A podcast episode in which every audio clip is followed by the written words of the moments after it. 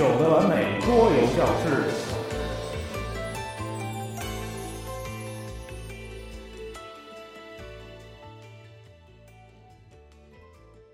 第三十一期，X 咖喱棒。本节目由主播就这意思于二零一四年一月二十三日在天津为您录制。大家好，新的一期的九的完美桌游教室又和大家见面了。本期的话题是 X 咖喱棒。各位听众，大家好，第三十一期的九的完美桌游教室又通过网络和大家相见了。本期呢，啊，关于这期的题目呢，有的同学呢可能一眼就能看出来这是个什么意思啊，有的同学呢可能。根本你就没弄懂啊！你这个 X 咖喱棒到底是个什么东西啊？不不清楚。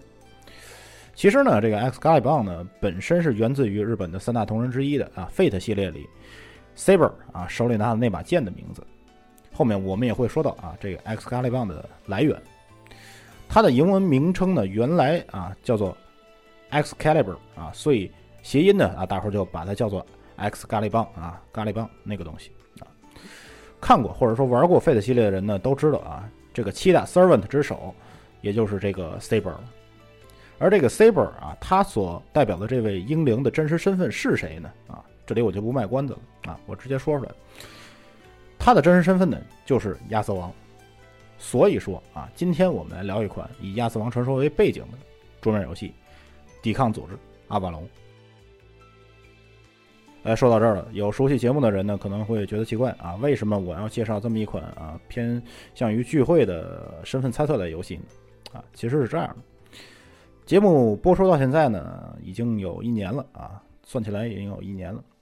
我最初的目的呢，是想给大家介绍一些啊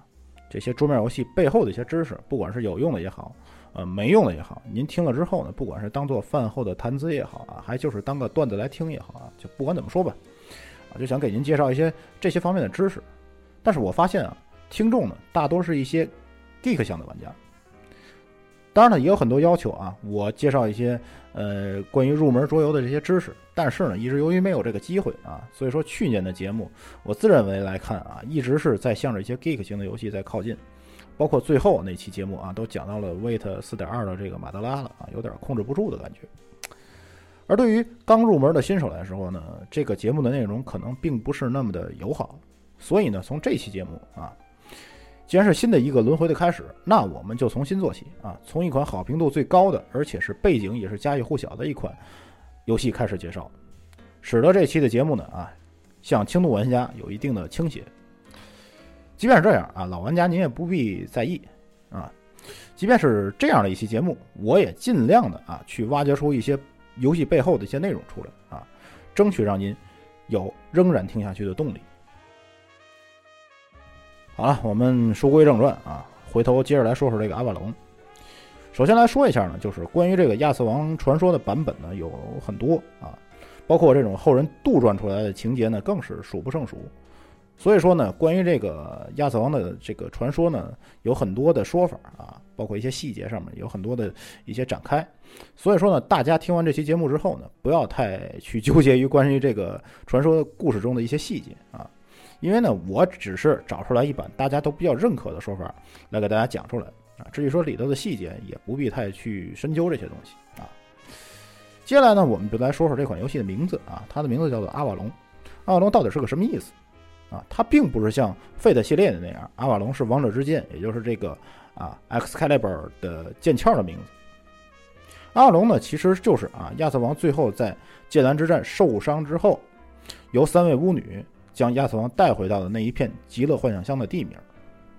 啊，这个幻想乡有点就是像死后天堂的意思啊，所以说呢，这个幻想乡并不是东方那个幻想乡啊。但说起来呢，啊，它和东方的幻想乡呢也有几分相似的地方。首先来说啊。阿瓦隆本身是一个岛啊，周围被迷雾和沼泽围绕的这么一个神秘的岛屿。岛屿呢由九位巫女所掌管，而这九巫女之首的就是游戏里面莫德雷德阵营里面看上去非常邪恶的巫女啊，莫根勒菲，也就是我们常常说的莫甘娜啊。中单莫甘娜不给就送啊，这我说到这儿大家就知道是谁了。其实我们不难看出啊，这个莫甘娜呢，在一些后续的文学作品中。直接被黑化了。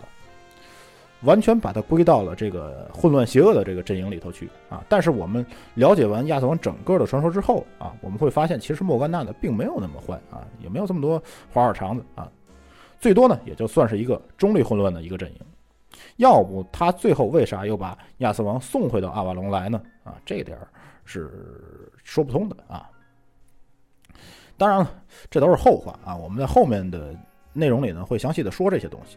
就戏份来说啊，这个莫甘娜在整个亚瑟王传说里的戏份一点都不比呃这个这个亚瑟王的皇后桂尼维尔少啊，她是一个至关重要的人物。好了，关于莫甘娜内容呢，我们先说到这儿啊，各位先记住了，他是阿瓦隆这块极乐幻想乡的头号守护者就行了啊，他手下还有八个小弟，连同莫甘娜一共九个人守护着阿瓦隆岛啊，记住这儿就可以了。除此之外呢啊，根据一些近代作品的一些改编啊。阿瓦隆岛上除了有这九个巫女之外，还有被称为绿骑士的存在。说白了吧，其实就是啊莫甘娜她们九个姐妹手下的打手啊。绿骑士呢啊会自动消灭一切敢于靠近阿瓦隆的一切生物啊，有点像科幻电影里的这个人工智能的炮台一样，只要发现入侵者，立即予以抹杀。而组织起这支守护部队的也不是别人，正是前面我们说的那个莫甘娜。就连亚瑟王手下最著名的骑士高文啊。也被莫甘娜设计，不知不觉间成了绿骑士。当然了啊，这些都是后世的杜撰了啊。我们在这儿呢就这么一说啊，您姑且这么一听就罢了。哎，再到后来现实世界的一一九零年的时候呢，这个在英国的一个叫做格拉斯布里顿的一所修道院里头啊，这所修道院里的僧侣们，他们声称他们发现了亚瑟王和他的皇后啊桂尼维尔的尸骨。哎，为什么是在这个修道院里发现了他们的尸骨啊？我们后面会说到。甚至于说啊，他们还发现了这个穆德雷德的尸骨啊。直到一二七八年的时候，又把这几具尸骨重新下葬，同时呢，还整了一场非常宏大的典礼啊。就连当时的国王爱德华一世也来参加了这场典礼。随后呢，就在这个修道院的门前啊，又修了一座高高的祭坛，直到宗教改革之前，依然有。络绎不绝的人前来拜谒，啊，大家听了之后是不是觉得很神奇啊？这个传说中的人物怎么会跑到现实中来啊？这个二次元和三次元之间的屏障啊，这个次元之壁怎么就这么容易被打破呢？啊，其实呢啊，后来也证明了这件事儿呢，从头到尾就是一件彻彻底底的乌龙事件而已。一八四年的时候啊，也就是这所修道院的僧侣声称他们发现亚瑟王尸骨之前的六年，这所修道院在一场大火中基本。就被烧光了啊，基本烧没了。所以说，这个修道院里的人啊，从上到下一合计啊，我们呢啊，就借着这个亚瑟王的这个噱头啊，来筹点款啊，把这个修道院呢重新修缮一下。谁曾想呢，这件事儿一下就闹大了啊！这件事儿最后惊动了国王，还整了这么大的一个祭奠仪式，还修了祭坛啊！这个事儿闹到这个份儿上，已经就没办法收场了。所以说，只能假戏真做，这么演了几百年。当然，这个呢。就算是一段轶事儿吧，大家听听就好啊。总而言之吧，这个阿瓦隆可以说是一个有如极乐净土一般的世界，而在这块土地上的守护者就是游戏里莫德雷德爪牙里的啊之一莫甘娜。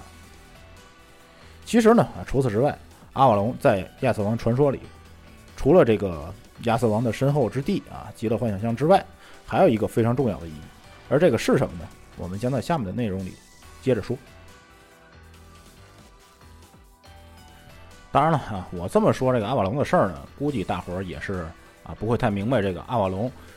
这个地方在整个亚瑟王传说里到底是个什么地位啊？因为我上面说的基本也就是亚瑟王传说里头啊接近尾声的一个部分了啊。亚瑟王在剑兰之战之后啊已经被打得快要挂掉了，然后呢被三位巫女送到这个阿瓦隆的岛上进行养伤啊，只有这么一小段内容。所以说，如果想了解整个亚瑟王故事的背景啊，包括我们所那些啊熟知的一些什么时钟剑啊，这个王者之剑啊，也就是我们这个标题的名字啊，Excalibur，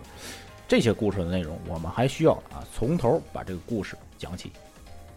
但是呢，在这个故事开始讲之前，我们呢还是需要先给大家介绍一点关于英国历史的一些知识啊。首先来说，这个英国呢，大家都知道啊，它是一个岛国嘛啊。它本身呢，与这个欧罗巴大陆呢是相隔开的啊，有一个英吉利海峡，与这个法国呢是隔海相望。就是因为这种地理位置以及当时的这种交通上的这种不便利啊，造成了英国在中世纪之前，它的整体的发展水平是跟不上欧洲的步伐的。毕竟这个科技不发达的情况，想穿越这个海峡还是很困难的啊。所以早在公元前五十五年左右的时候，这个英国呢就被强盛的罗马帝国所吞并掉了，开始了罗马化的这种道路。以至于啊，我们今天看到的很多英文单词啊，它的词根基本就是来自于拉丁文的写法啊。基本这个呢，就是在那会儿形成的啊。再到后来四世纪左右的时候呢，这个罗马人好不容易就衰退了啊，他这个势力也不行了嘛。好不容易这个罗马人从大不列颠岛上撤走了，谁成想呢？这个欧洲大陆上的这个萨克森人啊，又趁虚而入。这个萨克森人呢，其实就是啊，这个日耳曼人的一个分支啊，当然他是蛮族啊，就是这个荒蛮的一个民族。萨克森人来到这个岛上之后，发现啊，这是一片非常肥沃的土地，所以说呢，他们就开始了暴力的征服之路啊，在岛上对原生的凯尔特人进行了大量的屠杀。再到后来啊，这个岛上的昂格鲁人也趁火打劫，也加入到这个萨克森人这个屠杀的行列当中，也开始对这凯尔特人痛下杀手。当然了，面对这样的境遇呢，凯尔特人自然的会组织起啊这个抵抗的组织。而我们今天说的亚瑟王，基本就是在这种凯尔特人备受压迫的历史背景下所神话出来的一个抵抗昂格鲁人和萨克森人入侵的英格兰的啊凯尔特君王。当然，也有历史学家指出来，这个说呢。亚瑟王其实是有原型的啊，也就是在对抗昂格鲁人和萨克森人入侵的时候所涌现出来的众多英雄人物的啊一个特征集合体。当然，他不是一个人，是一个特征的集合体。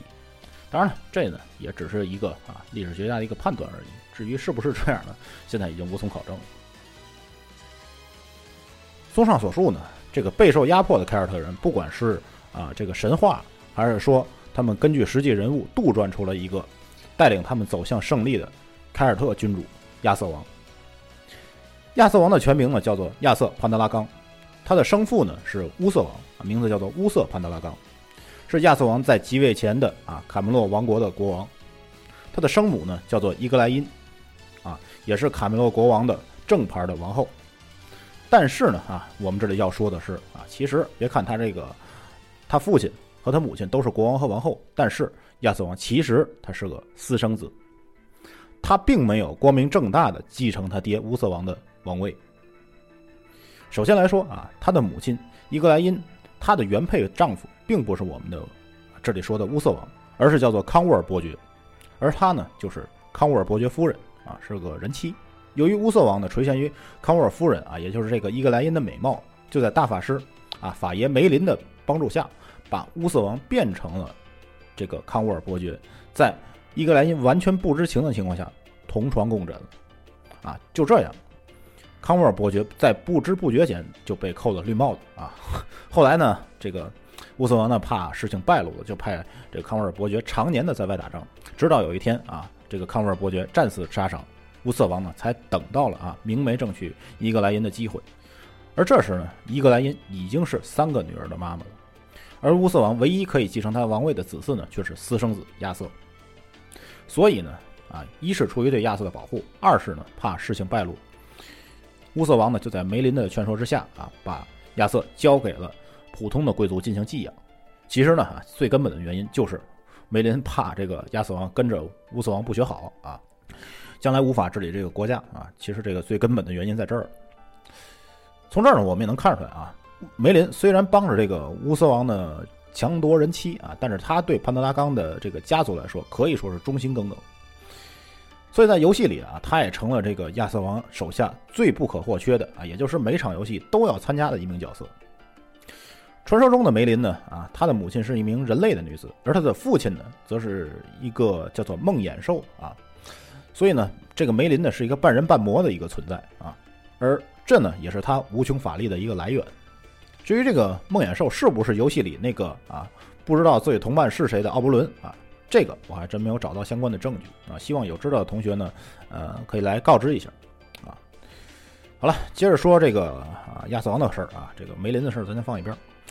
刚才说了，伊格莱因在嫁给乌瑟王的时候呢，带来了三个女儿，分别是大女儿莫高斯啊，这也是在后续故事中一个非常重要的一个女人啊。后面我们还会要说到她。二女儿呢叫做伊莱因啊。她呢，其实是湖中仙子中的一位啊，也就是游戏里那个湖上夫人。呃，其实这个湖上夫人呢，我们这里要说一下啊，她在亚瑟王的传说中呢，她有好多位湖上夫人，而这个她的二女儿伊莱因只是其中的一位，就这么一层关系。而这个伊格莱因的三女儿呢，啊，也就是这个小女儿就非常出名了。我们之前呢也提到过这个女人啊，她就是游戏里莫德雷德爪牙里头的莫甘娜。亚瑟王被寄养在普通的贵族人家里呢，安安稳稳的度过了十几年啊。但是呢，后来有一天，这个老国王乌瑟王寿终正寝，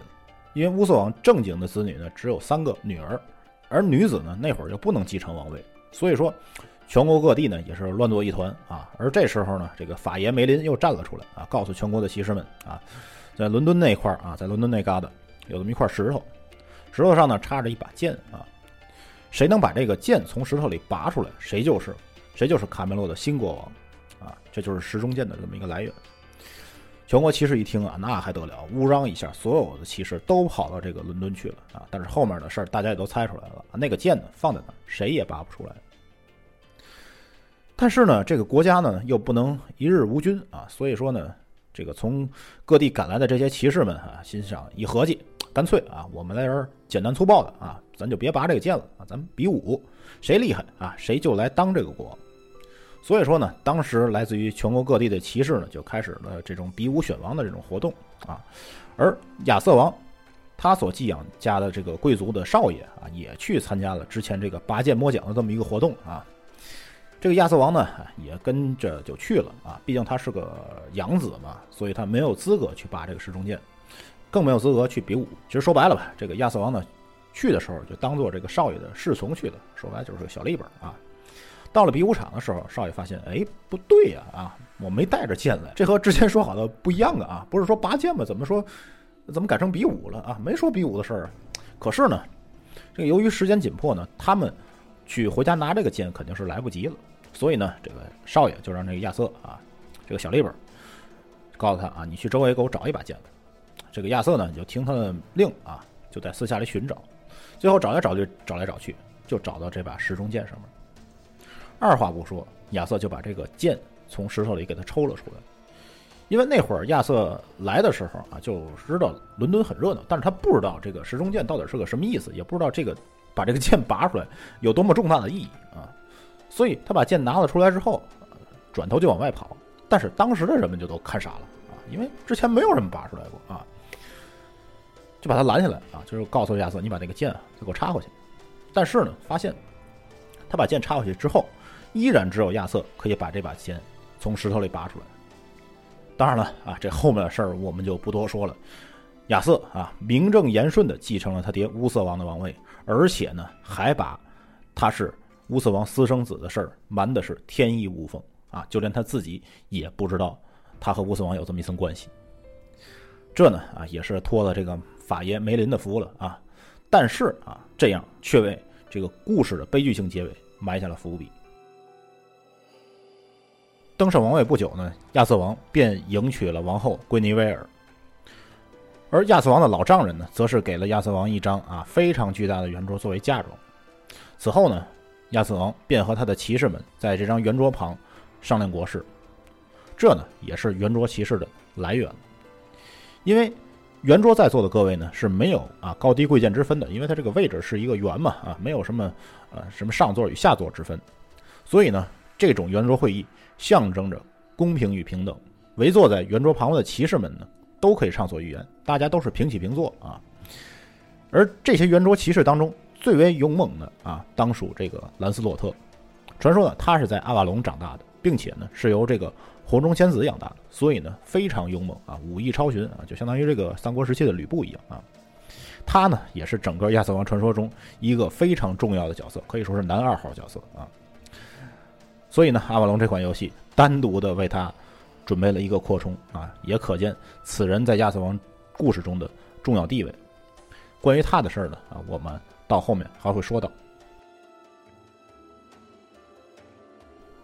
这里呢，我们先插播一段事儿啊，就是关于这个石中剑的事儿。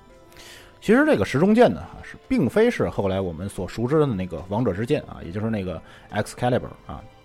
因为亚瑟王在参加了一场被认为是有违骑士精神的战斗。所以呢，在战后啊，那把象征着王权的时钟剑就啊断掉了啊，自己就断掉了。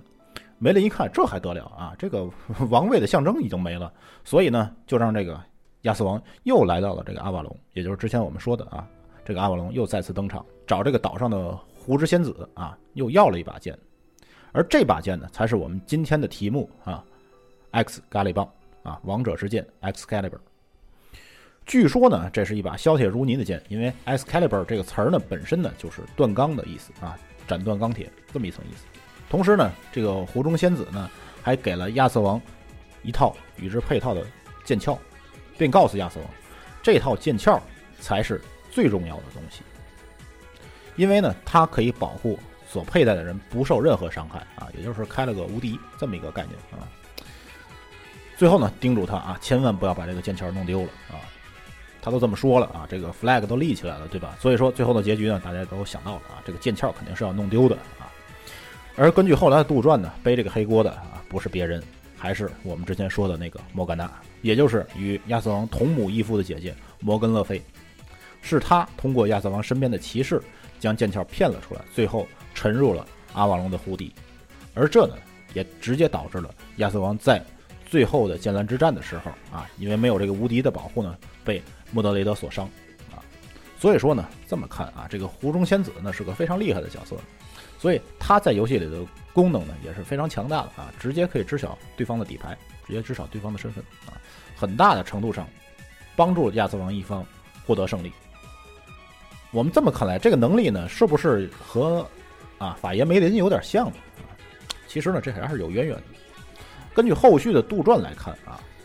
梅林呢。曾被这个湖中仙子所吸引啊，并将这个魔法传与湖中仙子，但是呢，这个湖中仙子呢忌惮于梅林这个半人半魔的这么一个身份啊，所以没选择跟他走在一起。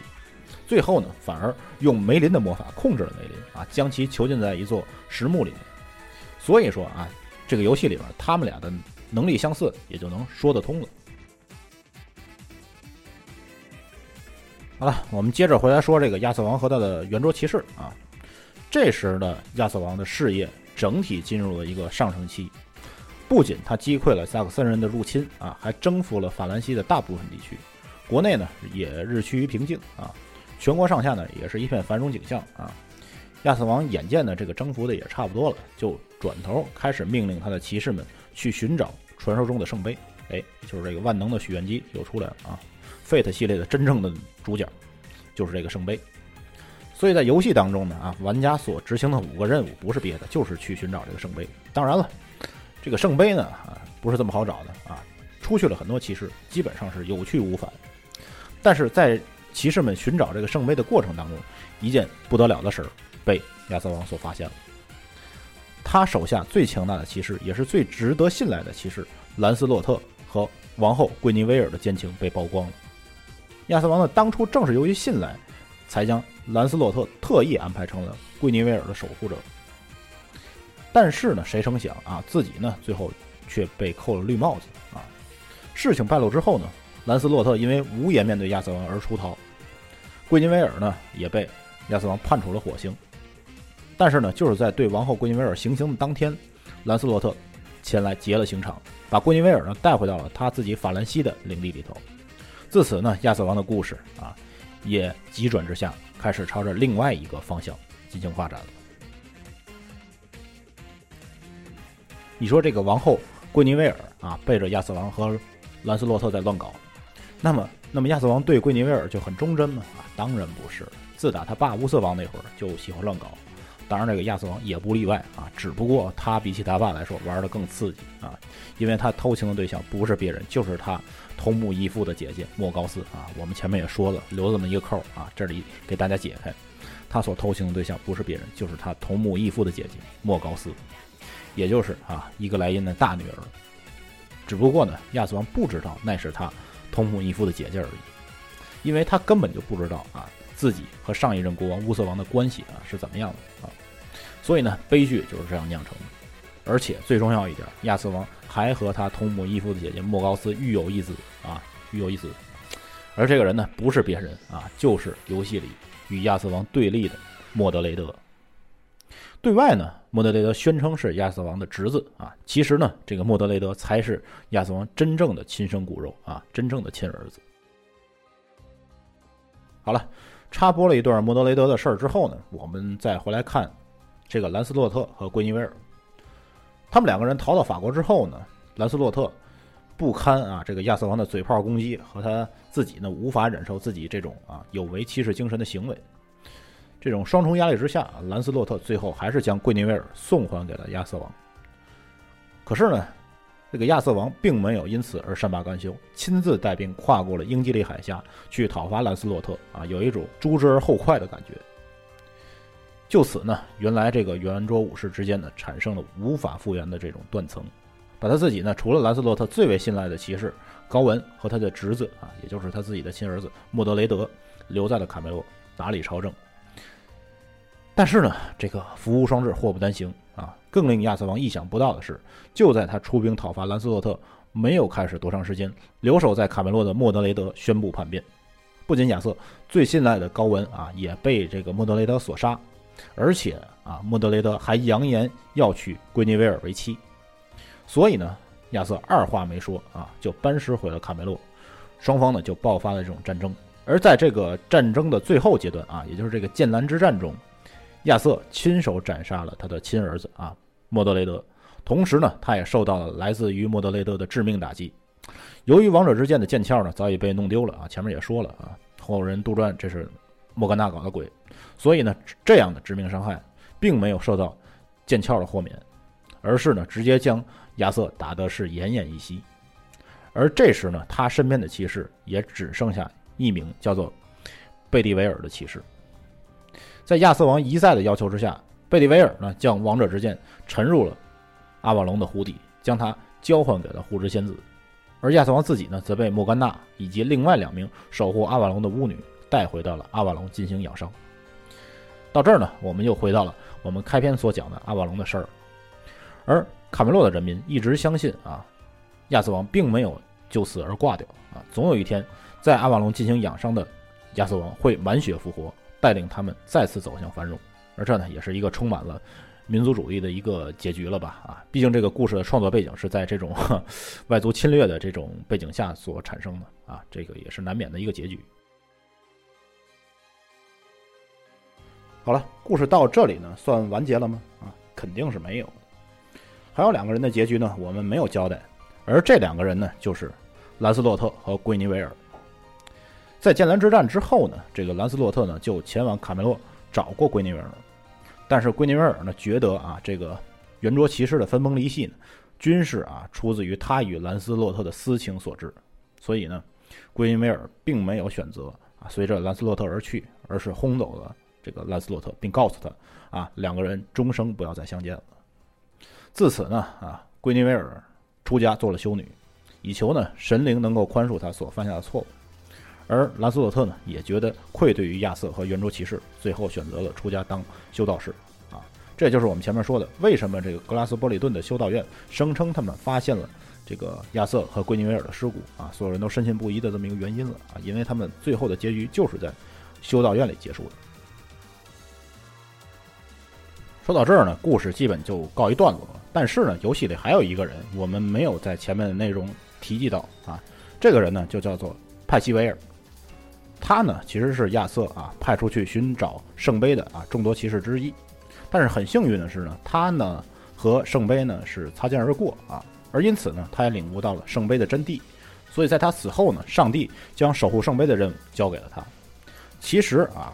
他并非像游戏里所说的那样是在守护梅林，而是呢在守护圣杯罢了。故事到这儿呢，基本也就讲完了啊。尽管亚瑟王的故事呢，最后以悲剧结尾，故事里的所有人都是输家，但是故事里所讲述的这种啊，讲求奉献、怜悯、忠诚以及善待女性的这种骑士精神，却对后世人们的人生观的形成以及文化的发展起着至关重要的作用。直到今天，亚瑟王的故事依旧在西方是家喻户晓。拿我们中国的神话来相比的话，估计啊，只有这种《西游记》的普及程度能与之相比。所以，整个文化领域围绕着亚瑟王这个不朽的题材，有着众多的作品啊。文学就不说了啊，影视动漫作品，就像我们前面说的那个《Fate》啊，在游戏领域里面，我们现在可能还有人在玩的那个啊扩散性百万亚瑟王啊，再细致到我们所今天说的这种小众的桌游领域来说，都有不少亚瑟王题材的作品。我们今天说的阿瓦隆呢，只是一个啊，早年间 DOW Days o Wonder 啊出品的《卡文洛的阴影》也是一款以亚瑟王为背景的游戏。而我们再看一下 BGG 啊，它下面有一个关于亚瑟王的主题分类，光是这个分类下面作品。就有近五十款，可见这个题材对于西方文化创作领域有多么重大的影响。二零一二年的时候，一位美国的设计师，他的名字叫做唐·埃斯科瑞奇，在他之前设计过的多人身份类游戏《抵抗组织》的基础上啊，套入了家喻户晓的《亚瑟王传说》的故事背景，并针对原有的人物增加了许多啊人物技能。让整个本来就很纠结的一款身份类的游戏又迷乱了几分。所以说到这儿了，这款阿瓦隆就不得不提一下它的前身——抵抗组织。抵抗组织呢，本身是一款由这个唐·埃斯科瑞奇所创作的一款 PNP 游戏，后来呢进行了商业化。啊，原版的抵抗组织呢是一款以近未来社会为背景的身份猜测类游戏，但是它与传统的狼人类的身份猜测类游戏最大的不同在于两点。第一，它不需要一个完全无法参与的游戏主持人来主持游戏。第二，在整局游戏当中不会有玩家被淘汰，所有玩家都可以玩到啊游戏结束的那一刻，不会有人提前出局。第一点就不说了啊，它直接降低了游戏人数的要求，让所有参与游戏的人都能全身心的体验游戏所带给你的快乐。第二点呢，则是直接提升了玩家的粘性啊，不会早早的有人出局，一边玩着手机啊，一边看着大伙儿嘴炮三十分钟的局面，不会有这种局面。所以说呢，啊，所有人都能完整的体验这款游戏，进而呢，它对玩家的友好度提升了不少。正是基于这两点，也是我想把这款游戏推荐给那些刚入门或者说啊只玩过一些狼人类的啊身份游戏的玩家的原因。你会发现这款游戏所能带给你的游戏体验，绝对是狼人所不能比拟的。啊，此外呢，抵抗组织相对于传统的呃这种身份游戏人数来说也低了不少啊。比起狼人八加一的起跳人数来说啊，抵抗组织五人就能成团啊，堪比这个找朋友刷副本这么简单啊，人也比较好凑。由此呢啊，这个人数的下降直接导致了游戏时间的缩短。一般情况下，一局抵抗组织能在二十分钟左右的时间内结束掉。综上所述吧，抵抗组织可以说是一款非常适合新手的聚会类游戏。它不仅延续了啊人们对于传统身份游戏的认知，同时呢，还给予那些刚入门的玩家啊更为印象深刻的是一些新的体验啊，包括它对传统机制的这种颠覆。所以说呢，我个人是非常推荐新手来尝试一下这款游戏。既然这个抵抗组织已经这么好了，那我们今天说的这个阿瓦隆啊，又怎么样呢？啊，毕竟它是个后续的作品嘛。我只能说啊，这个阿瓦隆的作品完成度绝对是在原本的抵抗组织之上的啊，不仅。设计师将原来的这个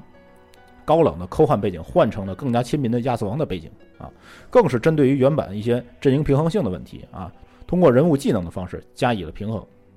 同时呢，也带来了游戏复杂度的上升。这种复杂度的上升绝对是和可玩性直接挂钩的。此外呢，游戏呢还提供了很多啊模块化的变体规则。以让游戏呢能适应更多样化的啊游戏群体，比如说这个极客型的玩家或者刚入门型的玩家啊，它会有不同样的这种变体规则的加入，让这个游戏的复杂度会有一个质的变化。所以比起原版的抵抗组织来说，阿瓦隆更像是一款威力加强版啊，在原有的框架上又进行了平衡和完善，而且啊现在的 BGG 的榜单上啊。阿瓦隆的排名已经排到第二十七位啊，这对于一款身份类的聚会游戏来说，是 geek 们啊莫大的认可。而 Party Games 啊这个榜单下边，也就是这个聚会游戏的榜单下边，阿瓦隆更是理所当然的排名第一。如果这个阿瓦隆和之前的抵抗组织相比较的话，我个人更推荐新人玩一下阿瓦隆版的抵抗组织。不仅因为我们这期节目啊之前说了不少亚瑟王这些故事，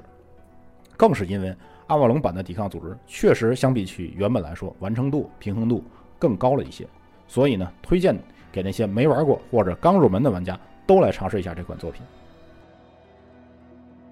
好了，本期的内容呢就先到这里了。有兴趣的听众呢，可以通过微信公众平台搜索“完美捉妖教室”找到我们，留下您的听后感想，或者登录新浪微博关注“就这意思”，数字九字母 J，数字一数字四这四个字符，通过私信或者评论反馈您的收听意见。您也可以通过荔枝 FM 和喜马拉雅的官方应用程序给我们留言。iOS 用户更可以通过登录 Podcast 搜索“完美桌教室”来订阅我们的节目，并给予评分。您的意见就是我们前进的动力。节目最后呢，我们还是会放上那么一首歌啊，而这首歌呢，就是由蓝井爱露演唱的。Fate Zero 的结尾曲《Memory》啊，回忆。好了，感谢各位的收听，我们下期再见。